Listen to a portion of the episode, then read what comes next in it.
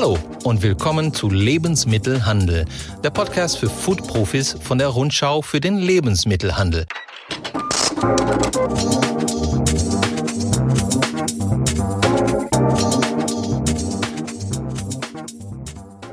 Mein Name ist Marcelo Crescenti und ich bin der Chefredakteur dieses Fachblatts für die Lebensmittelbranche, die es schon seit über 90 Jahren gibt. Jetzt auch als Podcast. Heute spreche ich mit Michael Gerling, ein wahrer Handelskenner. Er ist zum einen Geschäftsführer des EHI Retail Institute, einer der renommiertesten Forschungseinrichtungen des Handels, und zum anderen ist er auch Geschäftsführer des MLF. Die Abkürzung steht für mittelständische Lebensmittelfilialbetriebe. Dahinter steckt eine exklusive Vereinigung der besten Lebensmittelhändler Deutschlands. Michael ist also der richtige Partner, um über die gegenwärtige Lage im Einzelhandel zu reden. Und genau das habe ich ihn am Anfang unseres Gesprächs gefragt. Wie geht es dem Handel in der aktuellen Corona-Phase? Ja, es geht so langsam wieder bergauf. Nachdem wir die große Schockstarre hatten äh, Mitte März, als viele Teile des Einzelhandels die Geschäfte schließen mussten, sind wir natürlich jetzt wieder am Start, alle vollständig. Und äh, wenn man jetzt mal über die ganze Branche drüber guckt, würde ich sagen, weitaus mehr als die Hälfte ist gut unterwegs. Aber es gibt natürlich auch noch viele Teile des Einzelhandels, die doch äh, schwer angeschlagen sind und die verlorenen Umsätze auch nicht aufholen werden. Stichwort Modehandel zum Beispiel, ne? Ja, also der Fashionhandel ist besonders stark betroffen. Äh, da ist natürlich viel in den Online-Bereich reingewandert, aber ganze Teile sind ja auch weggebrochen. Ähm, da trifft es die ganz besonders und natürlich der Standort. Äh, Fashionhandel findet man normalerweise in der Innenstadt. Äh, die hatten natürlich lange an den Frequenzverlusten zu knabbern. Äh, das kommt mittlerweile wieder. Wir, wir, wissen jetzt, äh, dass die Frequenzen fast wieder auf dem Vor-Corona-Niveau sind. Aber gerade in den ganz großen Städten, äh, da hängen wir doch noch hinterher. Und das wird offensichtlich lange dauern, bis man Normalität erreicht, wenn man sie überhaupt jemals wieder erreichen wird? Das ist ja eine sehr gute Frage, ob man sie erreicht. Das wissen wir beide, glaube ich, nicht. Aber ähm, im Handel gibt es ja eine rühmliche Ausnahme, das ist natürlich der Lebensmittelhandel, ne? also der sich nach wie vor, der nach wie vor überdurchschnittlich wächst. Ja, klar. Also Lebensmittelhandel, ne, es gibt noch ein paar andere, ja. Also ich sag mal, die Tiernahrung war auch gut unterwegs, die Drogeriemärkte, die Baumärkte haben geboomt, der Fahrradhandel nach dem Lockdown. Aber Lebensmittelhandel, klar, wir wissen mittlerweile, Lebensmittel ist tatsächlich systemrelevant, musste nicht schließen. Ähm, die haben natürlich eine schwere Zeit durchgemacht, weil sie mussten erstmal diese ganzen Versorgungsthemen klären. Ja? Also die einzige Quelle für Nahrungsmittel äh, war der Supermarkt, äh, der Discounter und die SB Warenhäuser. Und das musste alles bewältigt werden. Äh, führt natürlich zu großen Umsätzen. Aber auch da gibt es natürlich welche, die äh, die Schwierigkeiten hatten, wer so in Grenzregionen war. Also wer, wer jetzt gerade an der Grenze Schweiz und Frankreich war oder an der niederländischen Grenze, äh, der hat natürlich Kunden verloren und deswegen ähm, haben nicht alle nur große Umsatzzuwächse. Ähm, auch die in Shoppingcentern oder in Innenstädten äh, mussten leiden. Aber insgesamt ist natürlich die Branche toll unterwegs. Sie haben das alles gut gemeistert, gut hingekriegt. Ähm, nur wenn es mal kein Toilettenpapier gab. Okay, mittlerweile gibt es genug. Ich war schon in ein paar, paar Lägern von, von, von Kaufleuten. Letzte Zeit ist alles vollgepackt bis unter die Decke. Ähm, und wir haben ja auch die gute Nachricht, es wird ja auch keinen Lockdown mehr geben. Das heißt, die Leute werden auch nicht mehr in Panik verfallen. Und selbst wenn äh, jetzt nochmal wieder schlimmer wird, wird man nicht befürchten, dass Einzelhandelsgeschäfte, also Supermärkte schließen. Da wird sich keiner mehr so bevorraten. Äh, das sieht ganz gut aus. Das ist richtig. Was ich mich frage, ist, äh, beim EHI macht ja natürlich viele, viel, viel Forschung, auch im, im Bereich Retail Technology. Und ich frage mich, im privaten Bereich, im Bürobereich gab es ja bekanntlich ein äh, Digitalisierungsschub. Schub mit, mit, mit Homeoffice und, und etc. Wie ist es im Einzelhandel? Wie ist es im Lebensmittelhandel gerade? Gab es auch da ähm, Digitalis also ein äh, Fortschritte in der Digitalisierung am POS auf der Fläche? Absolut. Also ist kein reines Bürothema, sondern findet man auch tatsächlich in den Märkten. Da hat sich unwahrscheinlich viel verändert. Dinge, die seit Jahren, seit Jahrzehnten geschlummert haben, haben auf einmal eine enorme Beschleunigung erfahren. Zum Beispiel? Bezahlung. Ja, also Bargeldzahlung in Deutschland äh, war ja gar nicht wegzudenken. Und äh, auf einmal kam dann die kontaktlose Kartenzahlung ganz groß ins Spiel. Die Anteile sind dramatisch gestiegen. Mittlerweile absolut üblich, dass man seine drei Brötchen beim Bäcker mit der Karte bezahlt, kontaktlos eben dranhalten. Die, äh, die Sockelwerte sind hochgefahren worden, dass man teilweise bis zu 50 Euro auch ohne Geheimzahl bezahlen kann. Ist eben sehr bequem für die Kunden. Und da haben sie jetzt Dinge gelernt äh, in der, in der Corona-Zeit, äh, die wahrscheinlich auch eben auf Dauer bleiben werden. Ja, gleichzeitig gab es äh, Versorgungsprobleme. Also in der Logistik äh, ist ja auch, glaube ich, viel passiert. Ne? Also bei den, ähm, weil Grenzen geschlossen waren und weil man jetzt auch darüber nachdenkt, ähm, die Lieferketten anders zu gestalten, vielleicht auch regionaler oder, oder lokaler. Wie siehst du das? Ja, also Lieferketten, klar, war auch ein Thema. Ne? Es gab halt in der Bevorratung, also wir hatten ja wirklich diese Hamsterkäufe, ja, also bei vielen Artikeln. Ähm, es gab einen enormen Push, wir hatten auf einmal Peaks in der Nachfrage, die die Systeme nicht abbilden konnten, äh, wo einfach in der Lieferkette auch die, die Bestände nicht da waren. Ähm, das hat man mittlerweile geklärt. Also viele Händler haben auch mit ihren Lieferanten gesprochen, haben gesagt, pass mal auf, Lieferant, du musst mehr äh, Bestand vorhalten. Ja, wir hatten immer diese ganze ECR-Thematik, ja, Jahrzehnte, wo wir gesagt Bestand runter, runter, runter, möglichst wenig Ware, ne, so sozusagen, wenn eins verkauft wird, eins nachliefern. Und jetzt haben wir gesagt, nein, wir brauchen auch Puffer in der Lieferkette, wenn solche Situationen auftreten. Äh, da hat die Branche sich super aufgestellt. Ne? Natürlich die, die ganze Technologie, also was wir gerade mit der Bezahlung hatten in der Filiale, da könnten wir jetzt auch noch über Self-Checkout reden oder elektronische Regaletiketten. Ähm, in, in, in der Logistik sehen wir Robotics heute. Ne? Vor 20 Jahren hätte keiner gedacht, dass irgendwie ein Roboter mal Lebensmittel kommissionieren kann. Das wird so langsam zu einem Allgemeingut und selbstverständlich. Und Corona hat da tatsächlich nochmal einen richtigen Schub gegeben. Jetzt äh, haben wir eine gewisse neue Normalität im Lebensmittelhandel mit Maske, mit Plexiglas, äh, mit äh, sogar Wurstrutschen gibt es äh, an den Theken. Äh, das wird erstmal so bleiben, oder?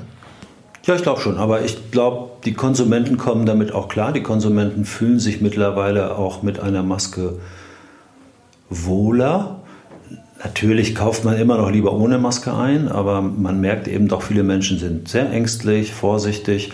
Ähm, es ist sozusagen das Stück neue Normalität, dass eine Maske zum Einkaufen einfach dazugehört. Äh, das wird auf absehbare Zeit so bleiben, ähm, auch wie diese Dinge Kartenzahlungen, ne, wo man einfach Kontakte vermeiden kann. Äh, das wird so bleiben und, und, und wird auch wahrscheinlich noch ausgedehnt werden. Michael, du bist auch Geschäftsführer vom MLF, mittelständischer Lebensmittel äh, Filialisten. Das ist, wenn man so will, und ich sage das einfach so, der Elite-Club äh, des Lebensmittelhandels mit äh, roundabout 110 Top-Händlern äh, in, in seinen Reihen. Und äh, dieses Jahr sind bekanntlich, mussten bekanntlich beide Sitzungen des MLF abgesagt werden. Das sind meistens sehr große Treffen mit ganz vielen Menschen. Die Industrie kommt, die Händler kommen ähm, und äh, natürlich in Corona-Zeiten abgesagt. Was hörst du denn äh, von den selbstständigen Händlern, äh, die da Mitglied sind? Also äh, ja, der, der, MLF ist natürlich ein Netzwerk. Ja? Der, der, der ist über, über viele Jahrzehnte äh, gewachsen zu mittlerweile tatsächlich 120 Kaufleuten, die, die etwa 6 Milliarden Umsatz machen. Also, Entschuldigung, 120 ja. ist richtig. Ja, also es ist schon, ist schon eine große Gruppierung, selbstständige Kaufleute von Edeka und, und von Rewe. Und das das Schöne ist einfach, dass wir durch diese zwei Tagungen, die wir pro Jahr immer gemacht haben, die Leute sehr eng miteinander verbunden haben.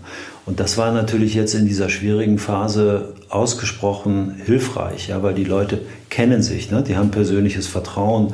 So, wir haben zum Beispiel, wir haben kein MLF-Newsletter, wir haben auch keine WhatsApp-Gruppe, aber alle haben ein Telefon, ja, und das ist einfach unglaublich, wie die Leute äh, sich per Telefon vernetzen und sagen, hey, ähm, äh, wo hast du dein Toilettenpapier her? Oder mir fehlen gerade Einräumkräfte, ähm, hast du eine Idee, was ich machen kann, wie hast du das mit deinem Plexiglas da an der Kasse gemacht?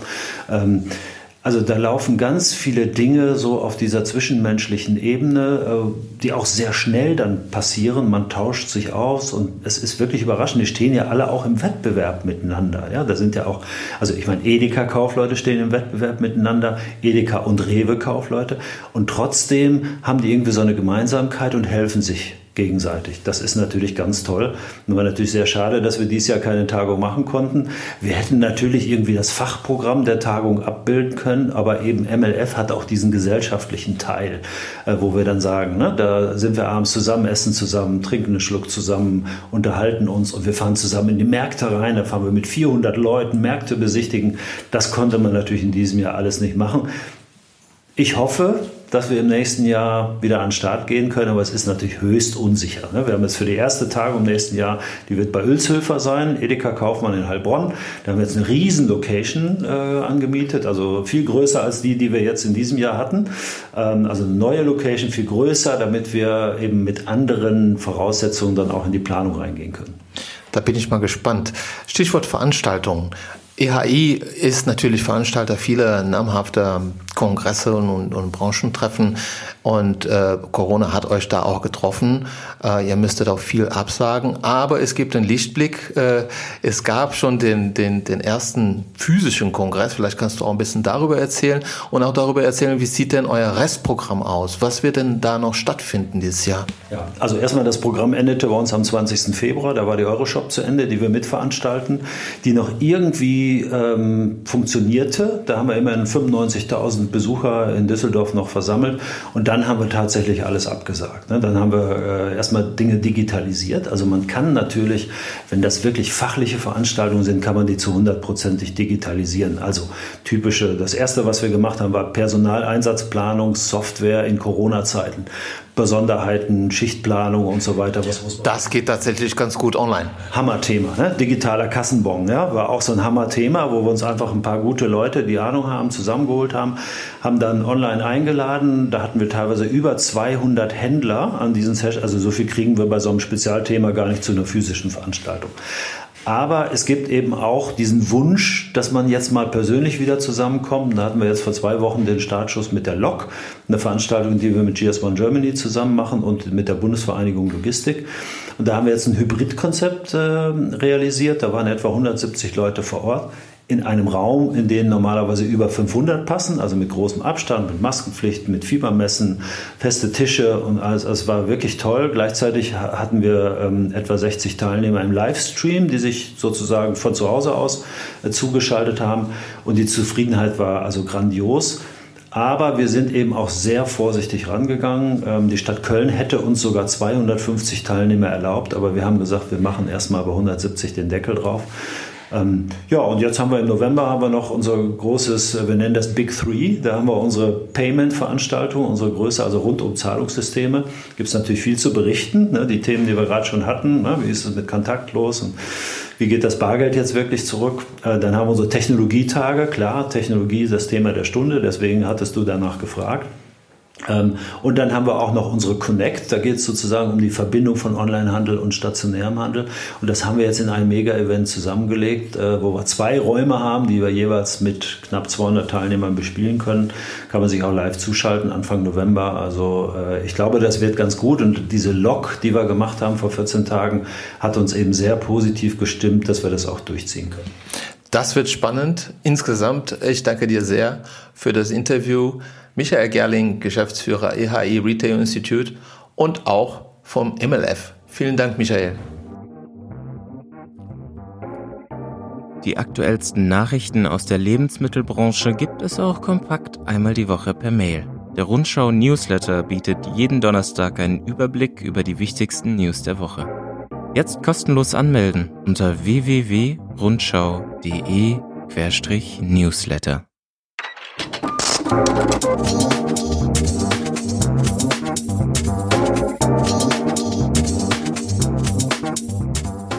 Sie hören Lebensmittel handeln, der Podcast der Rundschau für den Lebensmittelhandel. Der Bestseller ist ein begehrter Preis. Dieser Branchen-Award von der Rundschau bekommen neue Produkte, die einen sehr erfolgreichen Start im Markt hingelegt haben. Der Marktforscher IRI analysiert dafür die Bon-Daten von Hunderten von Produkten in 50 Kategorien und macht jeweils eine Shortlist. Aber das ist nicht alles. Jedes Produkt wird anschließend von einer kritischen Jury analysiert und auf ihre tatsächliche Relevanz hin überprüft. In der Jury sitzen unter anderem Einkäufer von Unternehmen wie Kaufland, Rewe, Edeka und Tegut. Auch dieses Jahr fand die Beiratssitzung des Bestseller in Frankfurt am Main statt. Wegen Corona durfte die Jury zwar auch per Fernvoting abstimmen, doch viele Mitglieder kamen zur Sitzung im Hilton Hotel am Frankfurter Flughafen. Für einige von ihnen war es die erste Dienstreise nach Corona, das erste Branchentreffen. Maria Ackerwan, Verlagsleiterin Rundschau für den Lebensmittelhandel, erklärt, wie das Ganze abgelaufen ist. Also es war nicht deutlich anders, aber es war schon etwas anders als im letzten Jahr. Bedingt durch Corona hatten wir eine kleinere Teilnehmerzahl hier vor Ort ähm, im Hilton am Flughafen in Frankfurt. Wir hatten auch äh, mehrere Beiratsmitglieder, die per Fernvoting teilgenommen haben. Aber das Gute ist, dass es überhaupt stattgefunden hat und dass wir tatsächlich uns hier vor Ort äh, getroffen haben, dass wir intensivst äh, und engagiert über die Produkte, die zur Wahl standen, diskutiert haben. Und da sind auch wieder überraschende Ergebnisse rausgekommen gekommen. Also es war eine richtig, richtig tolle äh, Beiratssitzung. Dank an alle Teilnehmer, die vor Ort waren. Christian Wahlbrot, Einkäufer bei Edeka Minden Hannover, ist bereits seit zehn Jahren in der Bestseller-Jury. Bei diesem Preis geht es um neue Produkte, Marktinnovationen, was bei der Jury oft zu Diskussionen führt, wie er sagt. Das Thema Innovation haben wir ja jedes Jahr wieder, dass wir darüber diskutieren, was wirklich eine Innovation ist. Ähm, ich glaube, es wird zunehmend schwieriger, in dem globalen Wettbewerb wirklich Innovationen ähm, an den Start zu bekommen. Aber was intensiver geworden ist, meine ich zu äh, sagen, dass wir in den letzten Jahren deutlich intensiver über das Thema diskutieren. Also ist wirklich, das ist nie, niemals ruhig geworden. Jedes Jahr kommt es, gibt es wieder kontroverse Diskussionen um das Thema, was ist eine wirkliche Innovation und was nicht. Das bestätigt Jurymitglied Thomas Fell, Geschäftsführer von GS1 Germany. Es ist in jedem, in jedem Jahr wieder spannend, in all den 50 Kategorien diese hohe Vielfalt an Neuigkeiten zu sehen. Es variiert auch von Jahr zu Jahr und es variiert auch in der Definition, was ist neu. Es ist auch immer wieder eine starke Diskussion in der Jury. Was ist ein Bestseller? Was ist der Neuigkeitsgrad? Ist es die reine Sales Performance? Sind es andere Elemente? Und es ist in jedem Jahr immer spannend, die verschiedenen, neben den faktischen Zahlen, die verschiedenen Meinungen, Eindrücke zu den einzelnen Produkten in den Austausch zu bringen, auch, auch ähm, im Dialog in den Konflikt zu treten, in der Suche um das beste Produkt. Das ist ein sehr spannender Prozess. Es gibt aber nichts, was man nicht verbessern kann, betont Gernot Lingelbach. Er ist Geschäftsführer der Agentur UGW und war zum ersten Mal bei der Jury-Sitzung des Bestseller. Ich finde den Bestseller Award sehr spannend, äh, insbesondere deshalb, weil es ja kontroverse Diskussionen gab, ähm, mit welcherlei Maß äh, bzw. anhand welcher Kriterien äh, nach äh, äh, gewotet wird. Und deswegen denke ich, dass ähm, der Bestseller auch auf jeden Fall mal ja, eine Art vielleicht Relaunch äh, vertragen könnte. Zumindest die eine oder andere Anregung aufgegriffen werden könnte, ähm, was die Bewertungskriterien betrifft. Ich finde es aber auch sehr interessant, die Meinungen zu hören, die Meinungen aus dem Markt zu hören, von den Händlern, die Meinungen von Influencern zu hören, was draußen die Community macht. Also total spannend und freue mich dabei zu sein. Am Ende der Beiratssitzung waren alle froh über das Erreichte und auch darüber, dass man endlich wieder einmal unter echten Menschen war, wie ein Teilnehmer sagte. Der Bestseller wird Anfang Oktober verliehen. Das war Lebensmittelhandel, der Podcast der Rundschau für den Lebensmittelhandel. Und übrigens, wenn Sie sich für die kommenden Veranstaltungen des EHI Retail Institute interessieren, Sie bekommen alle Infos unter ehi.org. Vielen Dank fürs Zuhören und bis zur nächsten Woche. Mach's es gut.